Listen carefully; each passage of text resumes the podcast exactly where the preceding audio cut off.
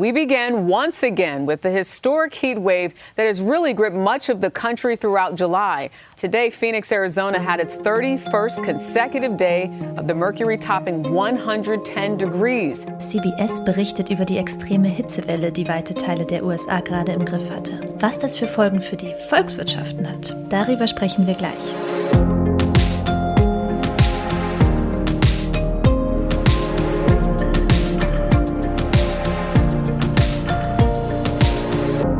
Hi und herzlich willkommen zum Klima-Update, dem Nachrichtenpodcast von Klimareporter und der Taz.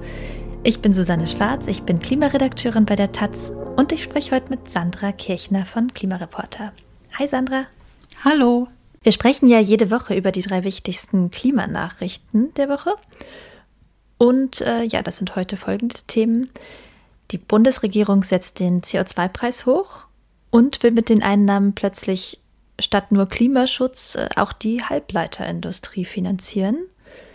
Dann warnt die Allianz vor den wirtschaftlichen Folgen der Klimakrise, und zwar am Beispiel von Hitze.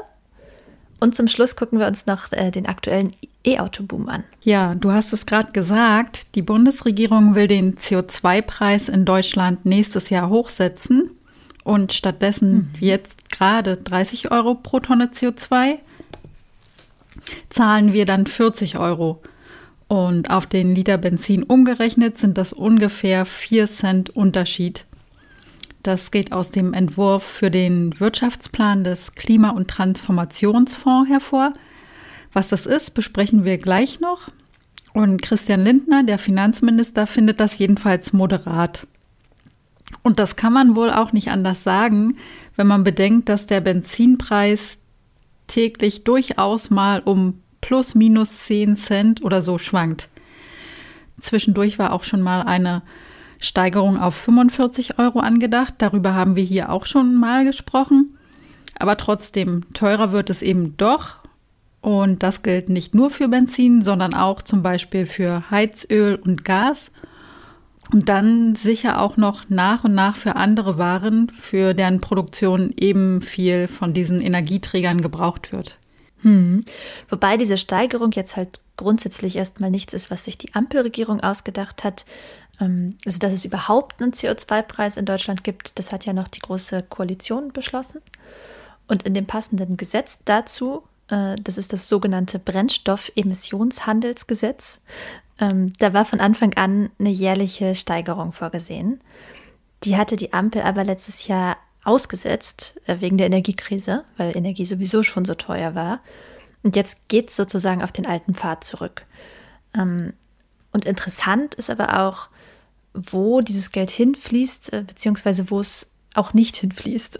Genau, es fließt nämlich in den schon erwähnten Klima- und Transformationsfonds des Bundes, abgekürzt KTF. Und mit dem will die Bundesregierung die ökologische Transformation der Wirtschaft voranbringen. Wenn der CO2-Preis steigt, hat der Fonds auch mehr Geld zum Verteilen. Da landen übrigens auch die Einnahmen aus dem europäischen Emissionshandel. Ähm, da liegt also echt eine ganze Menge Geld in dem Fonds. Und die Bundesregierung will auch immer mehr daraus finanzieren, zum Beispiel nicht nur den Umbau der Industrie und die Wasserstoffwirtschaft, sondern zum Beispiel auch die neuen Chipfabriken in Dresden und Magdeburg. Mm. Ja, also es fällt mir schon schwer nachzuvollziehen, muss ich sagen, was daran klimafreundlich sein soll. Also Chips werden natürlich auch für zum Beispiel E-Autos gebraucht. Also man könnte schon sagen, dass man die auch irgendwie klimafreundlich einsetzen kann. Aber dann kann man halt auch sagen, dass Beton plötzlich klimafreundlich ist, äh, weil man den ja auch für Windräder braucht oder so. Ne? Also ähm, und es ist vor allem schmerzlich, weil die Ampelregierung ja in ihrem Koalitionsvertrag noch ganz andere Sachen mit den CO2-Preiseinnahmen vorhatte, ähm, nämlich das sogenannte Klimageld. Also die Einnahmen, die würden damit einfach wieder direkt an alle BürgerInnen ausgeschüttet, pro Kopf, jeder dieselbe Summe. Und ähm, das soll jetzt vielleicht 2025 kommen, berichten einige Medien unter Berufung auf Kreise des Finanzministeriums. Aber jetzt, äh, 2024, wenn die Preise steigen, fehlt es eben noch. Und das wäre ein sozialer Ausgleich gewesen, nämlich äh, von den Menschen mit großem CO2-Fußabdruck hin zu denen mit kleinem CO2-Fußabdruck, was statistisch gesehen von reich zu arm bedeutet. Aber das passiert eben erstmal nicht. Stattdessen gibt es eigentlich genau das Gegenteil, nämlich eine Umverteilung von unten nach oben. Also alle zahlen den CO2-Preis und zwar arme Menschen einen besonders großen Anteil ihres Einkommens sogar. Aber das Geld äh, fließt dann an große Konzerne. Ja, da sieht man diesen Investitionsstau, den Christian Lindners große Liebe zur schwarzen Null verursacht, oder? also das steckt ja im Prinzip dahinter. Wegen der Schuldenbremse soll nicht mehr Geld aus dem Bundeshaushalt in wichtige Investitionen fließen und die werden stattdessen ausgelagert in solche Sondervermögen wie den KTF, die eigentlich für ganz andere Sachen da sind. Ja, also man könnte abschließend sagen, äh, dass das Ganze nicht nur ökologisch und sozial fragwürdig ist, sondern auch noch finanzpolitisch schlampig. Ähm, aber ja, jetzt kommen wir zu unserem zweiten Thema für heute, äh, nämlich zu den Auswirkungen der Klimakrise auf die Wirtschaft. Vor denen warnt nämlich der Versicherungskonzern Allianz. Äh, der hat nämlich beispielhaft berechnet, wie teuer die Hitzewelle der vergangenen Wochen in den Vereinigten Staaten, in Südeuropa und China für Unternehmen war, äh, weil Hitze unproduktiv macht. Also das ist natürlich nur so ein ganz kleiner Ausschnitt der gesamtgesellschaftlichen Kosten. Ähm, ja, also weil zum Beispiel die Kosten für das Gesundheitssystem da noch gar nicht drin sind und auch nicht die Schäden durch, äh, durch Waldbrände, die ja durch Hitze auch begünstigt werden und so weiter. Also es geht jetzt hier wirklich nur um die Kosten, die die verminderte Arbeitskraft verursacht bei Hitze. Ja, genau, man kennt es ja auch selber. Bei 35 Grad ist man einfach langsamer und dann ist es echt schwierig, sich zu konzentrieren. Und das hat laut der Allianz eben sogar volkswirtschaftlich messbare Folgen. Die aktuelle Hitzewelle wird allein laut diesen Berechnungen das Bruttoinlandsprodukt von 2023 um durchschnittlich 0,6 Prozentpunkte senken. Die Annahme ist, ein Tag mit mehr als 32 Grad entspricht einem halben Streiktag. In Spanien gab es seit dem 1. Mai 37 solcher Tage. Und dort sind laut der Allianz auch die wirtschaftlichen Folgen am größten und senken das BIP nämlich um einen ganzen Prozentpunkt. Ja, äh, ich, ich weiß nicht, wie es dir geht. Mir kommt es immer so ein bisschen albern vor, vor sowas zu warnen, äh, wenn die Klimakrise und Hitze auch im Speziellen natürlich einfach jedes Jahr zu richtig vielen Toten führt. Aber auf der anderen Seite ist es auch einfach so, dass große Teile der Wirtschaft die Klimakrise unterschätzen. Also es gab da vor kurzem eine Studie von dem Think Tank Carbon Tracker ähm, und äh, da wurden da wurden ökonomische Studien zu den Auswirkungen des Klimawandels untersucht und das Fazit war, äh, die ökonomischen Modelle vereinfachen die Klimakrise so stark, dass sie systematisch auf viel zu schwache Auswirkungen kommen. Also zum Beispiel beziehen sie die mögliche Existenz von Kipppunkten kaum ein. Gut, das ist auch recht schwer, weil man da einfach in vielen Fällen noch nicht genau weiß, ab wann die einsetzen. Aber äh, diese Modelle, die lassen zum Beispiel auch die Veränderung von Niederschlagsmustern oft außen vor. Also das heißt, sowas wie Dürre oder Starkregen ist da dann noch gar nicht eingepreist. Und das sind die Modelle, auf die sich die Akteure auf dem Finanzmarkt bei ihren Anlageentscheidungen stützen. Hm, ja, also das erklärt natürlich so einiges. Lass uns aber trotzdem mal zu unserem dritten Thema kommen. Und zwar wollen wir uns zum Schluss ein bisschen anschauen, wie es um die weltweite Verkehrswende steht.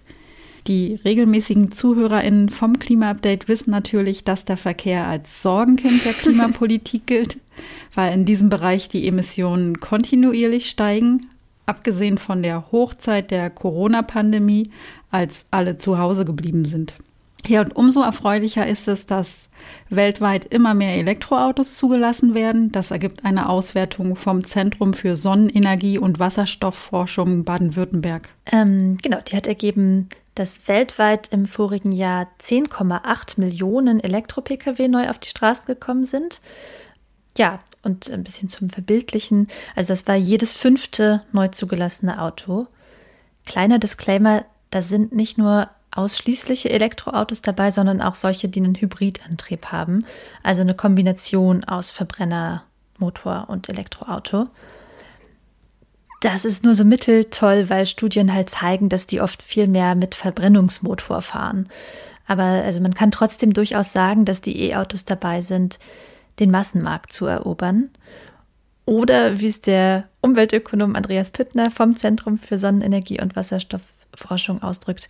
Also der weltweite Trend zur nachhaltigen Mobilität ist 2022 trotz vieler Krisen weiter ungebrochen. Ja, besonders viele neue Elektroautos, nämlich 60 Prozent der Gesamtmenge, wurden in China zugelassen.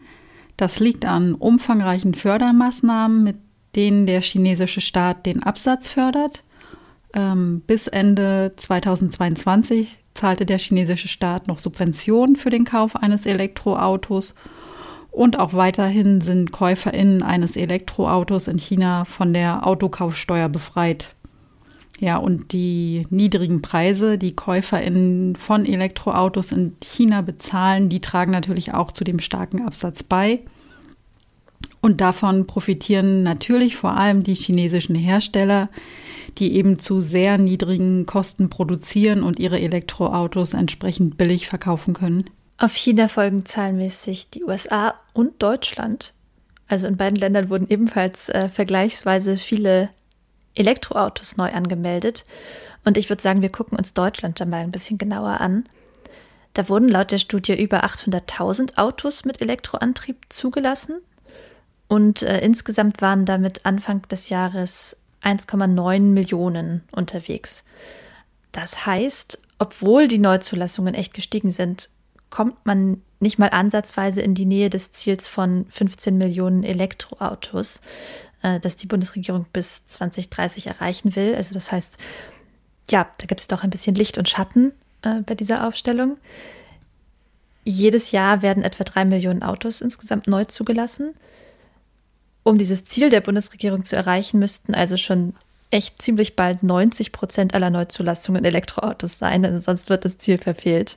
Ja, und so sieht es halt auch tatsächlich aus. Und es ist auch sicher gut zu erwähnen, dass Verbrennerautos noch immer von Steuerprivilegien und Dieselsubventionen in Deutschland profitieren. Auch bei der Ladeinfrastruktur hat äh, Deutschland natürlich noch großen Nachholbedarf. Und was ganz wichtig ist, also allein auf die E-Autos zu setzen, reicht natürlich nicht, um die Emissionen im Verkehrssektor zu senken. Dafür müssen wir unser Transportsystem komplett umbauen. Das heißt, es muss vielen Menschen auch möglich sein, mehr mit den öffentlichen Verkehrsmitteln wie Bus und Bahn zu fahren. Dafür muss man das Angebot verbessern und man muss die Menschen ermutigen, mehr Wege mit dem Fahrrad oder per Fuß zurückzulegen. Und dafür braucht es eben sichere Wege. Damit sind wir am Ende dieser Folge. Schön, dass ihr dabei wart. Abonniert uns gerne in eurer Podcast-App und lasst uns auch eine Bewertung da, wenn ihr uns gern hört. Das freut uns. Und äh, schreibt uns gern an klima-update.klimareporter.de, wenn ihr uns direkt erreichen wollt. Und vielen Dank noch an Kai Zitzmann, Frank Sobotka und Günther Feller, die uns diese Woche mit einer Spende unterstützt haben. Danke auch von mir und schönes Wochenende. Tschüss. Ciao.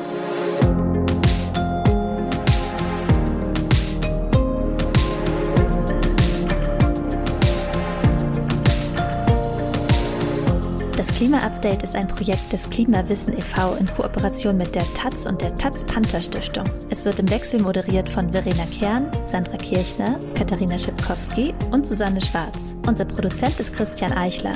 Ihr könnt unsere Arbeit mit einer Spende unterstützen. Dazu besucht uns auf www.verein-klimawissen.de.